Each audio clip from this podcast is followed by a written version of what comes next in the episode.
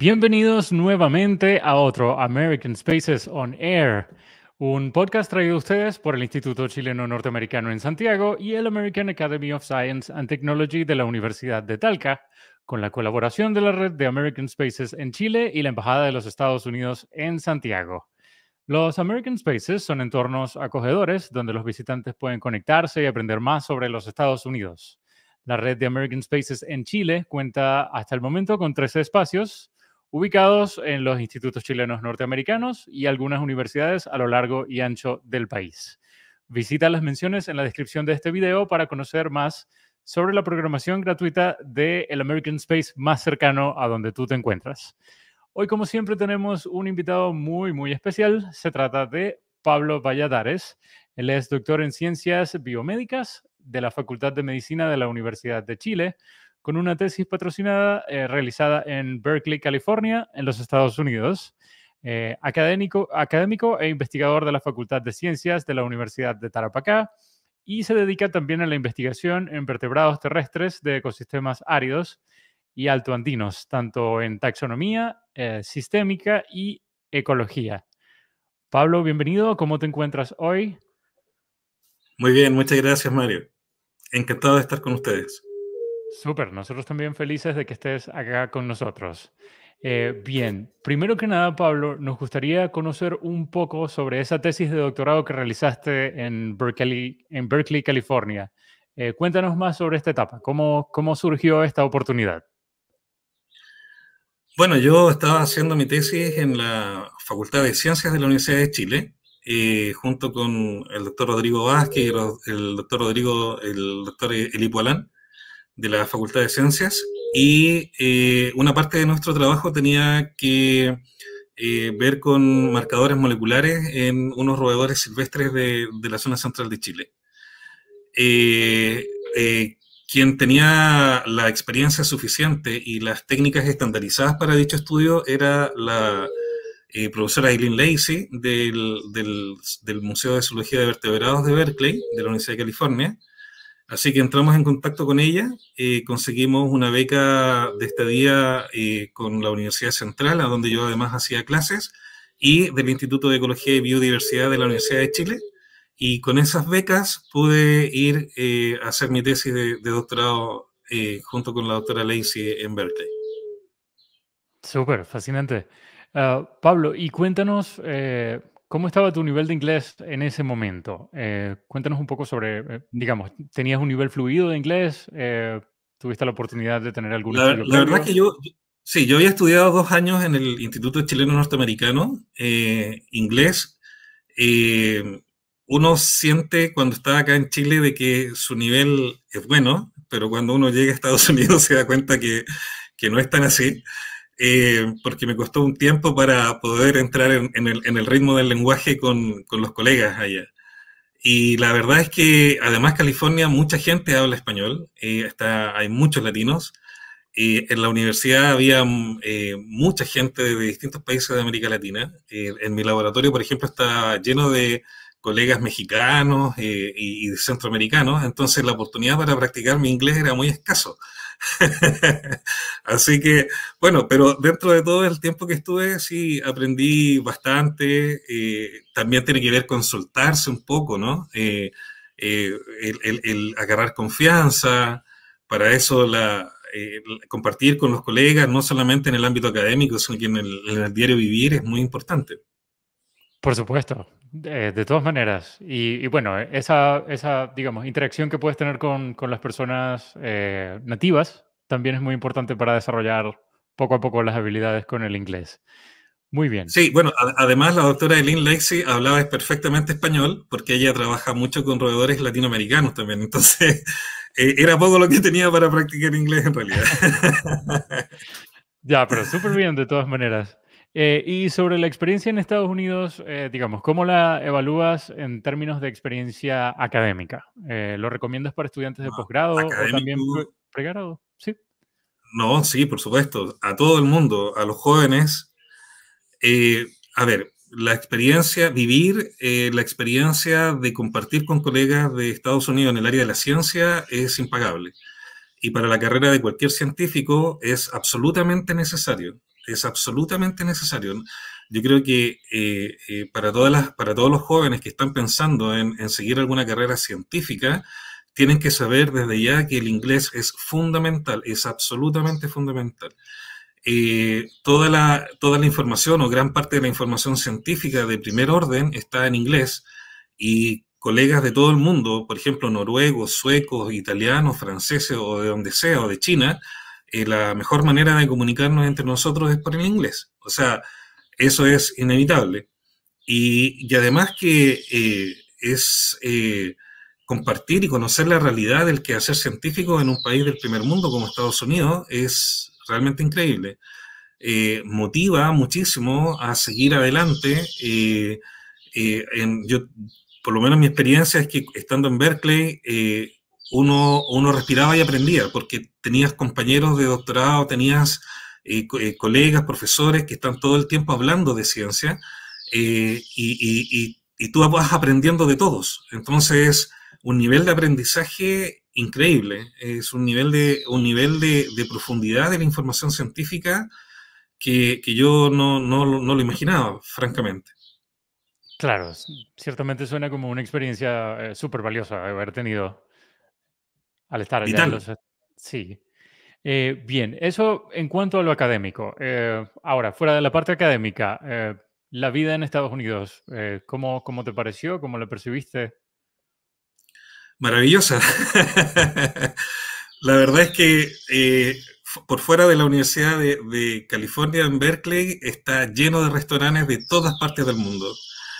Y todos los días almorzaba una comida diferente. Un día italiana, otro día, no sé, tailandesa, china, de todos lados, de México. Eh, increíble, una, diversidad cultural yo que jamás he visto, digamos, eh, en otro lugar. Eh, existe un ambiente, al menos de lo que yo conocí en California, porque estuve en, estuve en Berkeley, en Oakland, en San Francisco, en San Diego, estuve en distintas partes por, por temas académicos, eh, eh, en todo California que yo estuve hay una muy buena onda, la gente es muy eh, simpática, se adapta fácilmente a si tú tienes una necesidad de lenguaje, una cooperación y una colaboración en todo, en todo momento. Yo me sentí muy bien, muy tranquilo, conocí gente muy interesante en el diario vivir fue fascinante, realmente una experiencia muy, muy buena. Eh, nunca tuve un problema eh, de ninguna naturaleza, ni con las personas, ni con instituciones. Siempre había una solución eh, fácil y rápida para cualquier problema que eventualmente pudiera haber. Súper, me parece genial y lo que, lo que más rescato de lo, de lo que comentabas es cómo, digamos, ir a un solo destino te puede abrir la puerta a probar eh, o experimentar distintas culturas en el mismo sitio. Eh, eso es simplemente una experiencia fantástica también. Claro, y desde el punto de vista académico eh, se abren miles de puertas, porque conocí, yo tuve la, tuve la fortuna de estar en el Museo de Zoología de, Vertebrados en Berkeley para su aniversario número 100 y se hizo una, un ciclo de conferencias en honor al aniversario del museo, donde se trajeron a los principales científicos del mundo que se habían doctorado ahí en Berkeley. Y llegaron profesores de Alemania, algunos de América Latina, de Asia, de varios lugares que trabajaban, de, sí, pero en, en niveles absolutamente número uno. Y compartir con ellos fue increíble. De hecho, hubieron ofrecimientos para poder ir a, trabajar a Madagascar, que, no, que lamentablemente no se pudieron concretar, pero por, digamos, por, yo estaba concentrado en una cosa muy particular. Eh, hubieron invitaciones para después postdoctorarse en otras universidades de muy buen nivel en, Estados Unidos. Eh, o sea, se abren las puertas de manera increíble. Eh, pareciera ser que estando allá el mundo es bastante más cercano de lo que uno nunca se imaginó. Súper, de verdad es algo increíble y, bueno, unas oportunidades de internacionalización también súper potentes que se... Sí, claro. Eh, lo, que, lo, que, pasa es que, bueno, eh, nosotros como cultura latina a veces tenemos el, el, problema de, de, arraigarnos demasiado en, en nuestra tierra Y, bueno, una vez cuando uno ya tiene familia, se hace mucho más difícil tomar la decisión de salir. Yo todavía tengo ofrecimientos de, profesores para ir a hacer postdoctorado en distintas partes de Estados Unidos, en, Santa Bárbara, en, incluso hasta, hasta en Boston. Eh, eh, pero lamentablemente el quehacer diario acá y la familia dificultan un poco eso, pero sin duda que el llamado es para las personas jóvenes que están recién eh, comenzando sus carreras científicas, que tengan muy en consideración esto. Una vez que tengan la experiencia de vivir un tiempo en Estados Unidos, en una vida académica, eh, van a sentir rápidamente que las puertas se les van a abrir muy, muy fácilmente. Porque realmente allá una, una característica que a mí me llamó profundamente la atención es que realmente se valora la meritocracia. Si tú eres bueno en lo que estás haciendo, la gente te valora muchísimo y te da todas las oportunidades.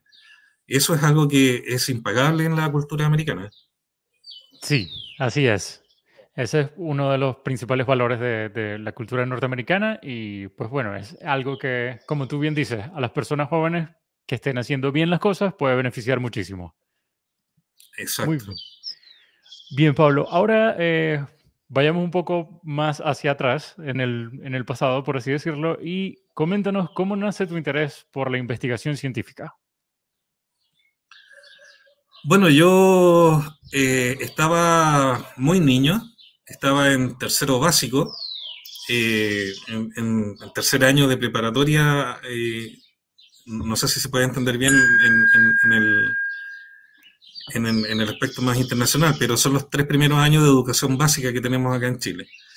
y estaba en ese año cuando conocí a un profesor, el profesor Lobos, que hizo un taller de conociendo los animales. Y yo antes de eso, mi papá, mi padre quería que yo fuera o electricista o mecánico o algo por el estilo, hasta que conocí este mundo de la ciencia gracias a este profesor y me maravilló de tal manera que hasta el día de hoy sigo trabajando con animales.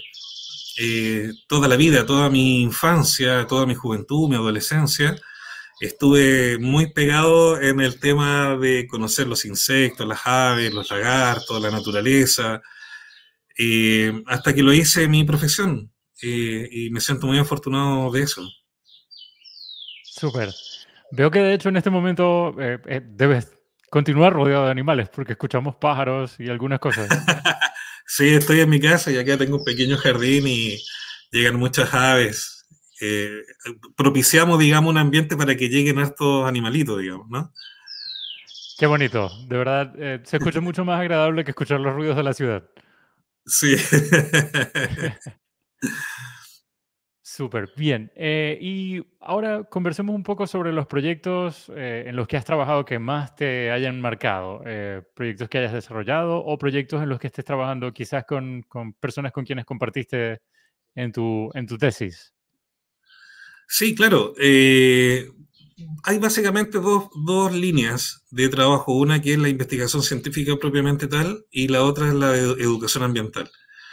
En, el área de la investigación científica, eh, yo sigo trabajando con estudios genético-moleculares en roedores y también con reptiles, eh, pero ahora particularmente me enfoco a conocer características genéticas en especies que viven en el desierto o en el altiplano y por otro lado, también especies que eh, tienen problemas de conservación. Eh, por ejemplo, las chinchillas. Em, em, como mi experiencia en Estados Unidos, pude, pude lograr aprender mucho acerca de tanto la parte técnica en laboratorio como el análisis matemático, estadístico. He podido desarrollar un poco esa línea de investigación. Y eh, ahora justamente estamos trabajando con una organización de zoológicos norteamericanos particularmente de Estados Unidos, eh, que eh, están interesados en, eh, em, en, solventar, digamos, investigación científica en la conservación de especies con graves problemas de conservación. Y con ellos estamos trabajando conjuntamente em, para hacer un programa de conservación con la chinchilla, programa que se llama Chinchilla Safe. Eh, así que nada, este año comenzamos junto con, los colegas del Zoológico Metropolitano de Santiago, con la Organización de Zoológicos Norteamericanos y nosotros en la Universidad de Tarapacá a desarrollar un estudio de la distribución la abundancia y características genéticas de la chinchilla. Eh, eso, eso por un lado. Eh, por otro lado, en el pasado también hemos trabajado con estudios de evolución en reptiles con colegas de la Universidad de, en, en, Seattle, está la Universidad de Washington en Seattle. y bueno, con el Lynn Lacey estamos ahora finiquitando las publicaciones de los estudios de filogeografía de estos roedores de Centroamérica. Eso por el lado científico por el lado de la educación ambiental, eh, pude conocer la experiencia de cómo se desarrolla la educación ambiental en Estados Unidos. Eh, y esa experiencia me marcó muchísimo. He tratado de llevarla a cabo acá en Chile eh, y me siento muy satisfecho de los resultados. Básicamente, como compañero de laboratorio allá en Berkeley, tenía un, un compañero, un amigo, que tenía la posibilidad de llevar animalitos taxidermizados a los distintos colegios de Estados Unidos, bueno, de California en realidad y particularmente de ahí de, de Berkeley y de Oakland. Y, y, él hacía educación ambiental tratando de propiciar la conservación y la, educación en los niños para que hubiera una mayor preocupación por, eh, por eh, tratar de no afectar la fauna nativa de allá de Estados Unidos. Eh, y tuve la oportunidad de acompañarlo en un par de oportunidades, en un colegio en Berkeley y, en un colegio en Oakland. Y fue súper gratificante la respuesta de los niños. Los niños respondían de manera muy positiva, hacían muchas preguntas. Eh, una de las cosas que me llamó profundamente la atención es que cuando John, mi compañero de, laboratorio, cuando yo les preguntaba a los niños cuántos, quiénes de ellos querían ser científicos, más de la mitad del curso levantaba la mano. acá eso no sucede. y, eso me llamó profundamente la atención. Eso, eso, eso demuestra la cultura que existe en el pueblo americano por, eh, por la investigación científica. Los niños quieren ser físicos, astronautas, matemáticos, químicos, biólogos, y eso es realmente impresionante. Bueno, yo traje la experiencia de, John eh, acá a Arica. Yo, yo, soy, yo estoy a cargo del Laboratorio de Zoología Integrativa de la Universidad de Tarapacá. Y en ese laboratorio tenemos muchos animalitos taxidermizados. Tenemos aves rapaces, tenemos tarucas, que es un huemul, un ciervo eh, que habita acá en el norte de Chile. Eh, tenemos zorros, pumas, tenemos un montón de animalitos taxidermizados y esos animalitos yo los llevo a los colegios. Y la respuesta es exactamente la misma. Eh, los niños se impresionan mucho al, ver estos animalitos. Y bueno, básicamente esto se debe porque ellos no tienen ninguna posibilidad de tener un acercamiento a la, fauna local. Acá no, en Arica no existen zoológicos, por ejemplo, no existen museos de historia natural. ¿ah? como por ejemplo en Santiago, que los niños si quieren eh, eh, conocer de animales van al Museo de Historia Natural o van al zoológico. Hay más de un zoológico allá en Santiago, hay tres zoológicos en Santiago. Entonces, tienen mucha más cercanía con, este tipo de temas. Acá en Arica no existe nada. Entonces, eh, en este laboratorio hemos podido embalsamar o taxidermizar animalitos y hemos hecho este programa que justamente sea mi, mi amigo allá en Estados Unidos y ha resultado bastante bien. Súper, de verdad suena como algo inspirador eh, poder, tú sabes, conocer, especialmente, como comentas, ya que no hay la posibilidad de ir a un zoológico o algo así, llevar esta experiencia a los niños de, colegio y, que puedan también apreciar la fauna de su, de su región. Es algo súper importante. Bien, Pablo, eh, y cuéntanos un poco más sobre, sobre el Laboratorio de Zoología Integrativa. Bueno, este laboratorio, eh, bueno, yo llego en el 2012 aquí a Arica, eh, después de terminar mi, doctorado en la Universidad de Chile, eh, me, vine a Arica y pude fundar este laboratorio de zoología integrativa. Y bueno, se llama Laboratorio de Zoología Integrativa también en honor al, Departamento de Biología Integrativa que yo, al que yo estuve allá en Berkeley allá otra, otra de las cosas que me llamó profundamente la atención desde el punto de vista científico es que eh, los colegas allá en Estados Unidos tienen una visión bastante amplia de resolver problemas de tipo científico en biodiversidad. Eh, por eso ellos trabajan en torno a un departamento de biología integrativa. ¿ya? Eh, integrativa porque integran muchas disciplinas diferentes para poder resolver una problemática. Por ejemplo, eh, había allá un, colega que trabajaba con picaflores. Eh, y, la, resolución de su problema tenía que prestarle atención a la fisiología del picaflor, a la, fisiología del, vuelo, a la biomecánica del vuelo, a, al comportamiento antidepredatorio del picaflor, eh, al su rol ecológico en el ambiente, y así sumaban un montón de subdisciplinas que eh, este colega trabajaba en conjunto con otros colegas, porque había uno que era especialista en fisiología, otro en comportamiento, otro en genética, otro en ecología, y generaron diferentes líneas de investigaciones, pero todas colaborativas entre sí.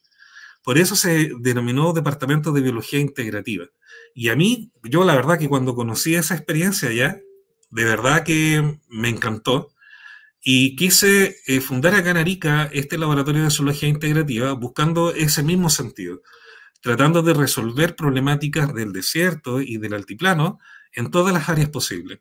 En la taxonomía, en la sistemática. La, taxonomía tiene que ver con una disciplina, eh, al igual que la sistemática, eh, en, cuál es la lógica para agrupar a los seres vivos en, en grupos, ¿sí? Eh, eso nos ha permitido, por ejemplo, describir especies nuevas, especies que no se conocen, eh, no se conocían antes, digamos. ¿ah? Y hemos descrito especies nuevas para la ciencia, de lagartijas, de ratones. Eh, y también estamos ocupando marcadores moleculares para precisamente esos fines. Estamos trabajando con conducta animal, estamos trabajando, ahora pronto queremos comenzar a trabajar con aspectos fisiológicos adaptativos de especies al desierto y al altiplano. Eh, en el desierto hay especies que pueden sobrevivir eh, por muchísimo tiempo sin agua y eso evidentemente que es interesante evaluarlo y compararlo con lo que pasa, por ejemplo, con otros desiertos como de Estados Unidos o como de Australia o como de África. Si las adaptaciones que tienen estos seres vivos son iguales o similares o son muy diferentes a las que tienen eh, otros organismos que viven en otros desiertos. El altiplano, por ejemplo, es una zona de muy difícil sobrevivencia porque tiene temperaturas muy extremas en la noche y en el día y además hay una eh, falta de oxígeno muy importante, hay una hipoxia muy, muy importante en el altiplano. Entonces, conocer las adaptaciones fisiológicas de los seres vivos eh, ahí en esa zona es muy, muy interesante. Y esa es una de las líneas que vamos a, a intentar incorporar el próximo año en el Laboratorio de Zoología Integrativa. Así que bueno, eso también tiene que ver un poco con mi experiencia allá en, los Estados Unidos, ¿no? Súper, súper. Y está eh, súper interesante cómo, eh, digamos, eh, una persona se especializa en algo específico, pero hay otras personas que también comparten, de cierta forma, disciplinas que se pueden complementar para, para seguir estudiando con el mismo propósito, por así decirlo. y otra cosa que me pareció fascinante era lo que mencionabas sobre los, sobre los los desiertos en Chile, ¿no? Cómo pueden tener temperaturas tan extremas. ¿Qué otras cosas diferencian a los desiertos de Chile? Bueno, la, falta de, lluvias es, realmente increíble. Por ejemplo, en, África, los desiertos allá tienen alrededor de 200 milímetros anuales de lluvia. 200 milímetros. Acá en el norte de Chile tenemos 0,5. Imagínate, o sea, la cantidad de, la, o sea, la falta de humedad relativa, la falta de lluvia, eh, tiene una implicancia muy importante en las adaptaciones que tienen los seres vivos que viven ahí. Entonces, claro, en, el caso de algunos desiertos de África y, por ejemplo, de Australia también, las fluctuaciones de temperatura eh, no son tan importantes, es decir, eh, se mantiene relativamente estable la temperatura en la tarde o en el día y en la noche. Acá no, acá son muy, muy inestables. Entonces en la noche hace un frío que te cala hondísimo y en, la tarde un calor horrible. Entonces hay muchas especies que tienden a adaptarse a vivir de noche.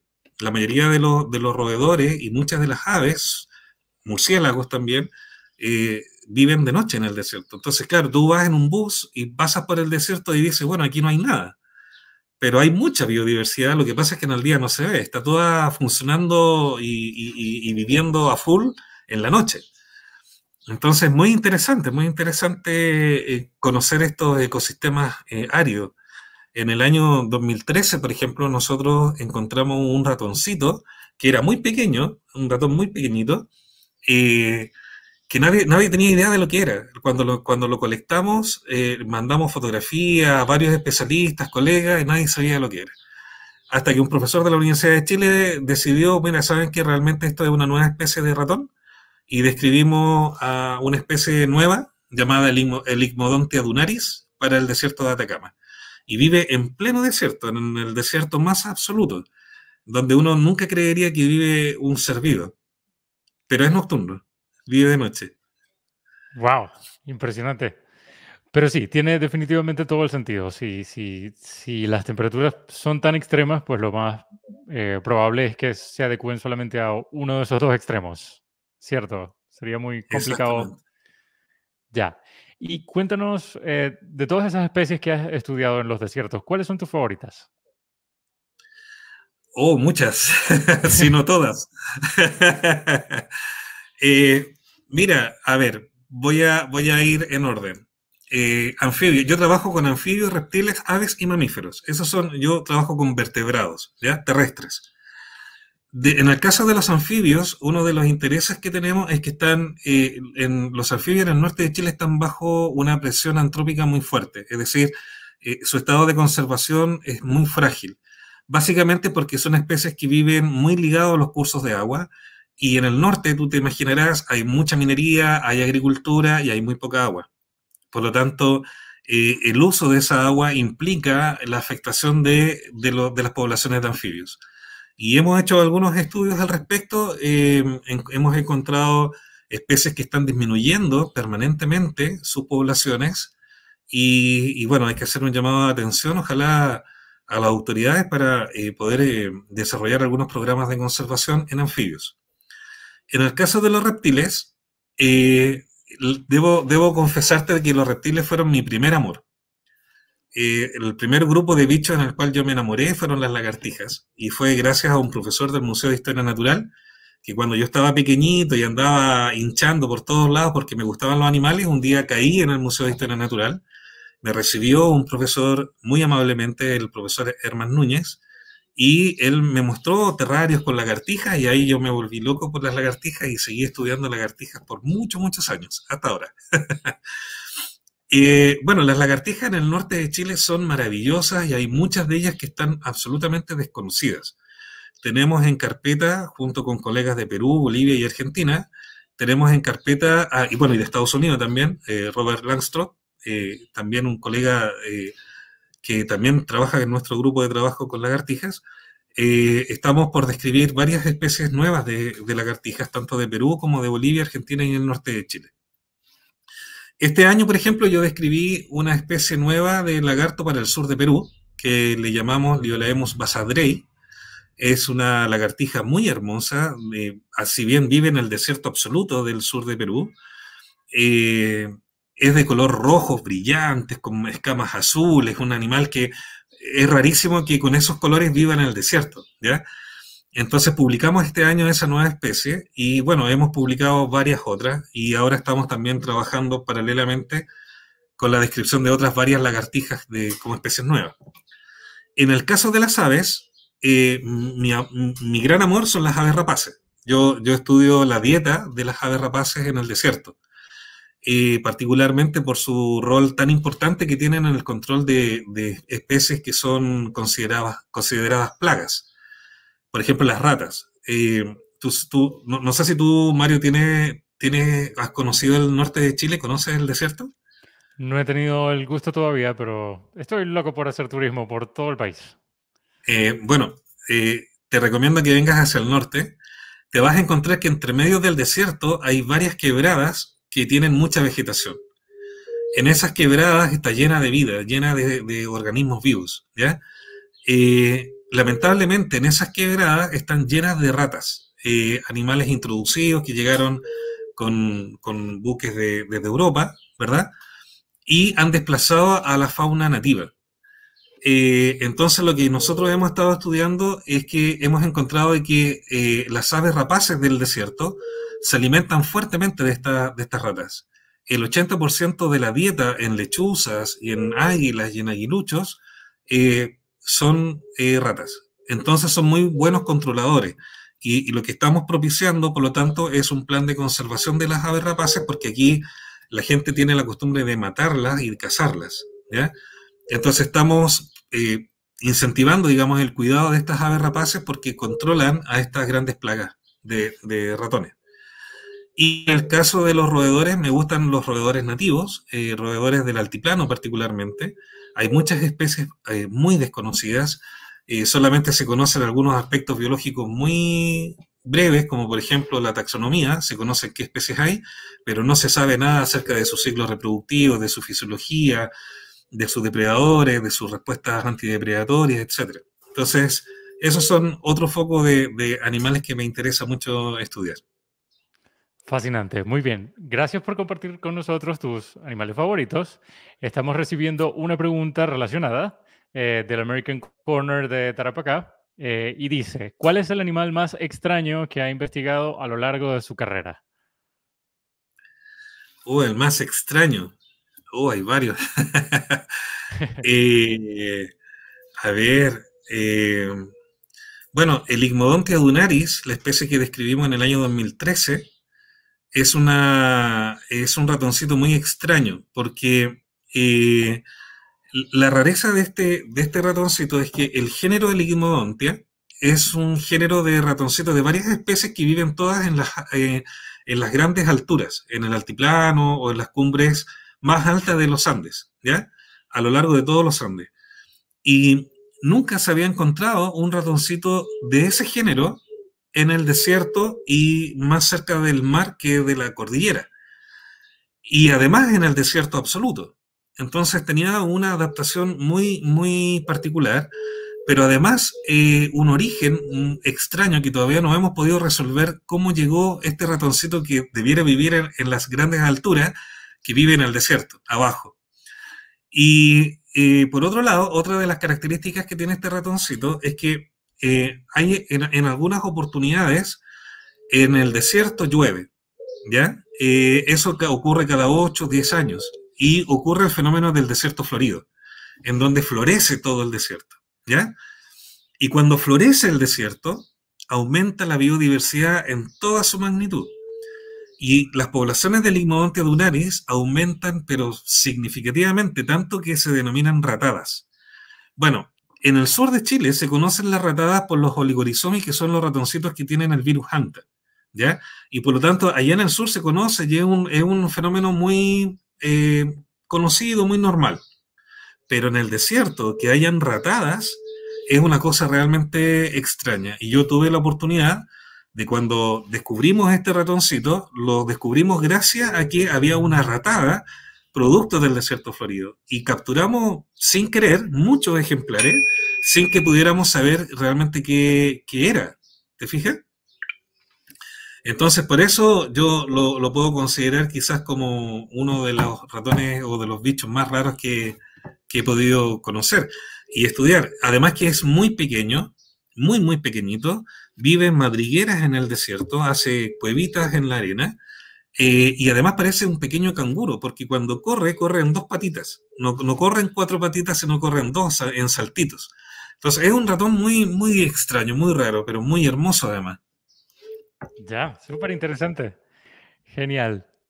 Muy bien. Ahora, eh, bien, es hora de eh, pasar al tema de la divulgación científica, ¿no? Entonces, bueno, primero que nada, eh, nos gustaría saber en relación a la divulgación de ciencias o el outreach en Chile. Eh, ¿Sientes que aquí se sabe cómo comunicar eh, y qué hace la ciencia en nuestro país o estamos todavía un poco al debe? Yo creo que estamos un poco al debe. y eso yo lo puedo visualizar en la falta de alfabetización científica que tenemos en general en nuestro país. Eh, tanto en la comunidad general como en algunos círculos profesionales eh, puntuales. Me preocupa mayormente, por ejemplo, en el caso de los profesores de ciencias, que no manejan información actualizada de diversa naturaleza. Eh, yo acá en la Universidad de Tarapacá tengo la suerte de hacerles clases a los estudiantes de la carrera de Pedagogía en Biología y Ciencias Naturales y fomento mucho en ellos que tengan la capacidad profesional de poder eh, alfabetizar científicamente a la comunidad. hoy en día en Chile quien cumple el rol de la alfabetización científica eh, son los periodistas. Y hay que reconocer que los periodistas no tienen la formación para poder divulgar o transmitir la información científica. No todos al menos. Eh, yo creo, en lo personal, que los profesores de ciencias son los que están llamados a cumplir ese rol. Porque por un lado tienen una formación científica y por otro lado tienen la formación pedagógica que permite traducir esta información técnica científica que es compleja a, un lenguaje mucho más sencillo eh, eh, y que pueda ser de alguna manera digerible para la comunidad. Eh, entonces yo hago siempre este mismo discurso con mis estudiantes de la, de la universidad y particularmente los que son profesores, que sean ellos los que se acerquen a las publicaciones científicas y que sean capaces de leer eh, información primaria o de fuentes primarias y poder transmitirla a la comunidad. yo creo que hay muy buenos intentos de distintas organizaciones científicas por querer divulgar su investigación. Eh, yo conozco de cerca el Instituto de Ecología y Biodiversidad de la Universidad de Chile, de la Facultad de Ciencias, y ahí hacen un trabajo espectacular con respecto a la divulgación de ciencias. Eh, CONICET tiene el programa Explora, que es un programa fascinante, un programa maravilloso, que el cual yo también comparto eh, y participo activamente, en donde también tratamos de acercar a los niños a la investigación científica. Están las iniciativas como las del Museo de Historia Natural de Santiago, en donde hacen la feria de ciencias de, los niños también, y donde eh, promueven eh, la investigación en los colegios, para que, las, después los niños las presenten en, sus stands en, en, la feria de ciencias. Eh, yo creo que estamos, estamos bien, yo creo que no estamos mal, al contrario, hay muchas instituciones y universidades que se preocupan de la divulgación de las ciencias pero eh, yo creo que hace falta un poco profesionalizarla, eh, porque todavía encontramos en algunos diarios eh, nacionales artículos científicos que no, que no ocupan los lenguajes correctos.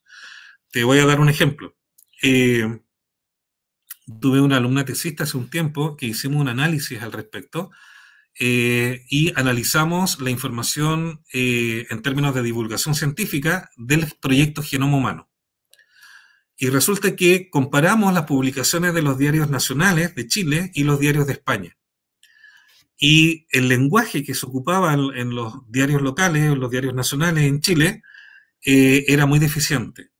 Hablaban del, genoma humano como que fuera lo mismo del código genético y son dos cosas absolutamente distintas. No voy a entrar en explicaciones ahora técnicas, digamos, ¿no? Pero ocupaba muy mal el lenguaje técnico. Al contrario de, los periodistas de España, en donde en los diarios locales, en los diarios de España, eh, ocupaban perfectamente bien el lenguaje. Y de hecho teníamos la duda si aquellos reportajes lo habían hecho periodistas o lo habían hecho científicos. Pero tenían un lenguaje muy, eh, bastante correcto, pero además bastante simple. Entonces, eh, yo creo que hace falta de alguna manera profesionalizar la divulgación científica.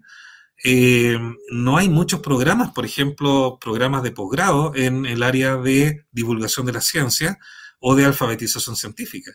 No, no, no hay muchos programas de educación ambiental también. Hay muy pocos programas de educación ambiental y por lo tanto los profesores de, de ciencia o otros profesionales como periodistas tampoco tienen mucha chance de encontrar programas que permitan ayudarlos a perfeccionarse. Comprendo, sí. Definitivamente eso que mencionas tiene mucho sentido. Eh, si, si, los periodistas, digamos, no tienen una información correcta o un lenguaje correcto para eh, divulgar la ciencia, digamos que el trabajo está hecho a medias. Eh, pero por supuesto, como, como tú mencionas, si, si quizás la comunidad de profesores de ciencias se dedicaron también a, ejercer, eh, digamos, un rol más periodístico, eh, podríamos llegar a un lenguaje más profesional. Así eh, es. Y, perdón, también puede ser una fuente laboral para el profesorado en ciencias en Chile. Fíjate, por ejemplo, en España existen revistas de divulgación científica profesionales de muy, de muy, muy buen nivel. y, y, digamos, quizás para mí, si eso se pudiera replicar en Chile, eh, quienes debieran estar a cargo de iniciativas así debieran ser los profesores de ciencia, sin duda. Bueno, es una idea eh, genial que queda en el aire para quien la tome, eh, porque de verdad es algo que se podría ejecutar. Bien, hablamos un poco sobre la calidad de la, divulgación científica, pero ahora hablemos sobre la cantidad. ¿Consideras que es suficiente eh, la cantidad de divulgación científica que se hace en el país? Eh, quizás siempre, quizás eh, siempre es bueno que haya más, ¿ya? Particularmente en temáticas como lo que está sucediendo con el cambio climático. o también con temáticas como, por ejemplo, la salud pública eh, estamos saliendo, ojalá que estemos saliendo de una pandemia eh, que creo que nos ha hecho cuestionarnos eh, cuánto nosotros como, como ciudadanos podemos saber o sabemos, digamos, de, de del cuidado ante situaciones de pandemia. Fíjate que el coronavirus es un ejemplo extremo, ¿verdad? Pero hay un montón de, otros, de otras situaciones en que la gente debiera tener un poco más de consideración. Por ejemplo, eh, enfermedades como eh, enfermedades de transmisión sexual. Eh, son, tienen una magnitud enorme en nuestro país y particularmente aquí en el norte de Chile, pero hay poquísima divulgación científica al respecto, e incluso de educación sexual en los colegios. Eso es, es y realmente lamentable. Lo mismo sucede con el cambio climático. Eh, lamento profundamente que todavía hayan ah, algunas visiones políticas que cuestionen el cambio climático eh, y eso demuestra porque hay una, una baja, un, bajo acercamiento a la comunidad científica. Eh, la comunidad científica ya ni siquiera cuestiona el cambio climático. Existen evidencias de todo tipo en el cambio climático. Por lo tanto, la comunidad debiera envolverse un poco más en ese tipo de conocimiento más técnico. Pero tampoco hay muchos profesionales que pongan a disposición de la comunidad ese tipo de información. El Ministerio de Medio Ambiente ha hecho un esfuerzo importante para eh, sacar una serie de documentos técnicos que hablan del cambio climático en Chile, pero esos documentos quedan eh, generalmente en las bibliotecas o quedan en el círculo de especialistas, pero no aterrizan en los profesores y por lo tanto no aterrizan en la comunidad. Entonces hay, temáticas que son importantes, que son relevantes que la comunidad pueda conocer. La pregunta es cómo hacemos que llegue a la comunidad.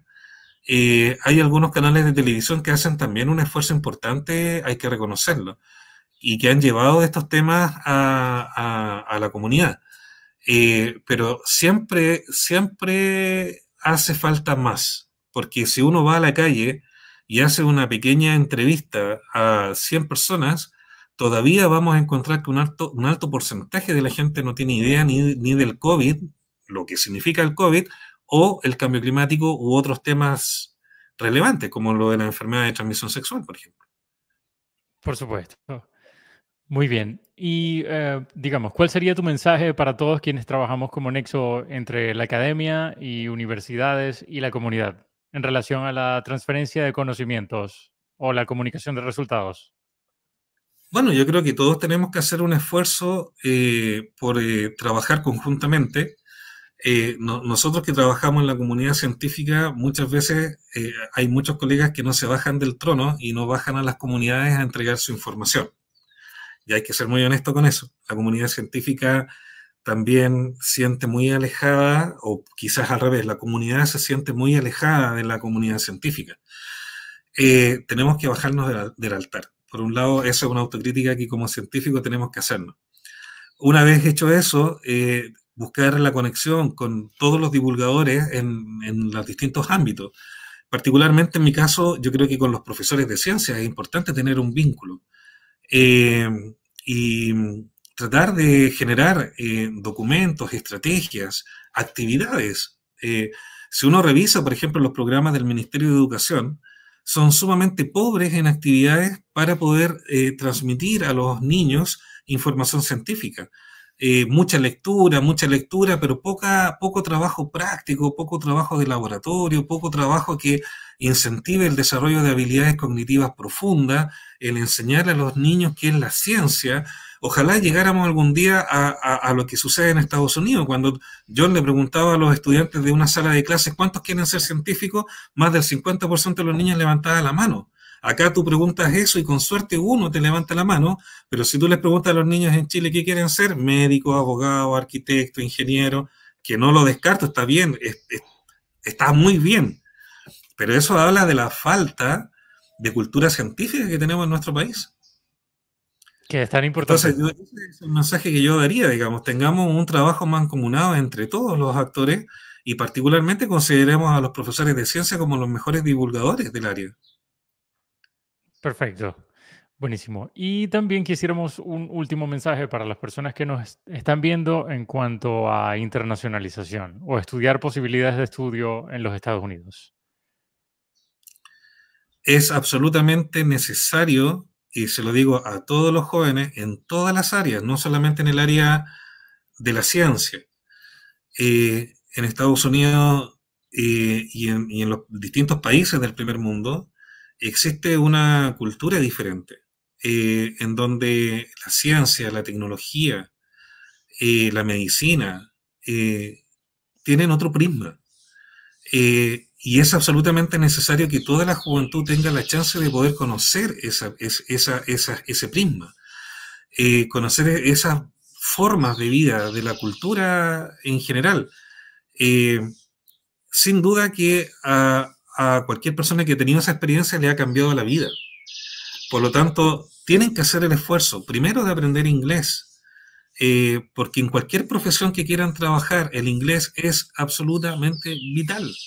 No, es muy difícil hoy en día trabajar en ciencias si es que no se sabe el inglés o trabajar en cualquier otra área, porque incluso para trabajar en comercio, en economía, eh, toda la información que nos está llegando desde el primer mundo es sumamente relevante tener un nivel de inglés que nos permita analizar esa información y de la manera correcta.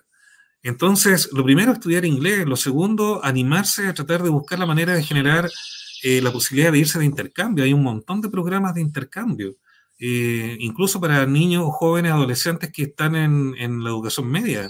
Hay muchas formas de poder irse a terminar la educación media en Estados Unidos. Eh, sobre todo estudiar carreras de pregrado, pero sin duda alguna, en los estudios de posgrado tienen que ir a estudiar a Estados Unidos. Es muy, muy importante. Así creo que a cualquier nivel, a cualquier nivel que los jóvenes o niños puedan irse a estudiar, incluso para aprender bien inglés.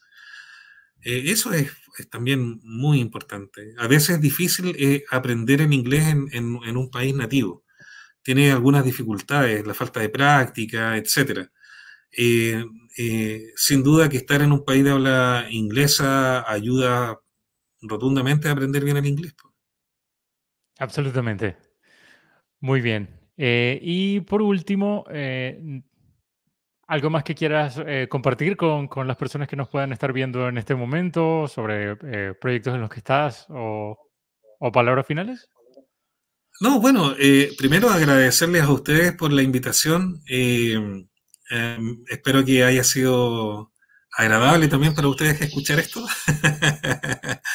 Eh, para mí ha sido una muy bonita experiencia compartirlo con ustedes. Eh, nada, hacerle un llamado a la gente joven a no tener miedo a, salir, a mirar el mundo. Eh, el mundo es muchísimo más grande de que, lo, que donde estamos, digamos. Estamos a veces, muchas, muchas veces estamos acostumbrados a ver el mundo a nuestro alrededor y creemos que todo el mundo es exactamente igual y lo que sucede aquí es lo mismo que sucede en todo el mundo y eso no es así. Cuando uno está afuera eh, eh, ve las cosas de una manera distinta, todo, todo funciona de una manera diferente. Y eh, lo que yo siempre le digo a mis hijos, no pueden morirse sin haber conocido el mundo.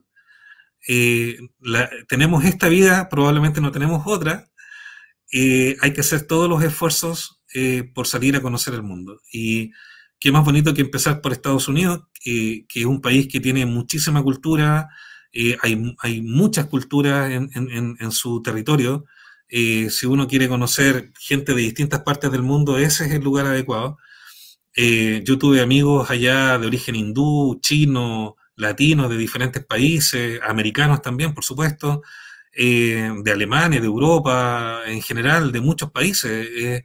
es, una, es, un, es una región absolutamente diversa y, se agradece eso porque también se abren un poco también eh, los prejuicios también, ¿no? Se sacan los prejuicios gracias a esa gran diversidad. Entonces, miren, Lo que puedo decir es que por cualquier aspecto que ustedes lo quieran ver, salgan, vean el mundo. E, eso es solo ganancia, nunca va a haber pérdida. Absolutamente. Pablo, eh, muchísimas gracias por tu tiempo. Esta fue una conversación súper entretenida. Eh, de verdad, eh, me encantó conocer sobre la fauna de los desiertos en Chile. Y, y, bueno, sabemos que ha sido también entretenida para todas las personas que nos pueden estar viendo. de nuevo, gracias por tu tiempo y bueno, esta siempre será tu casa. Muy amable, muchas gracias, Mario. Igualmente. Chao, chao.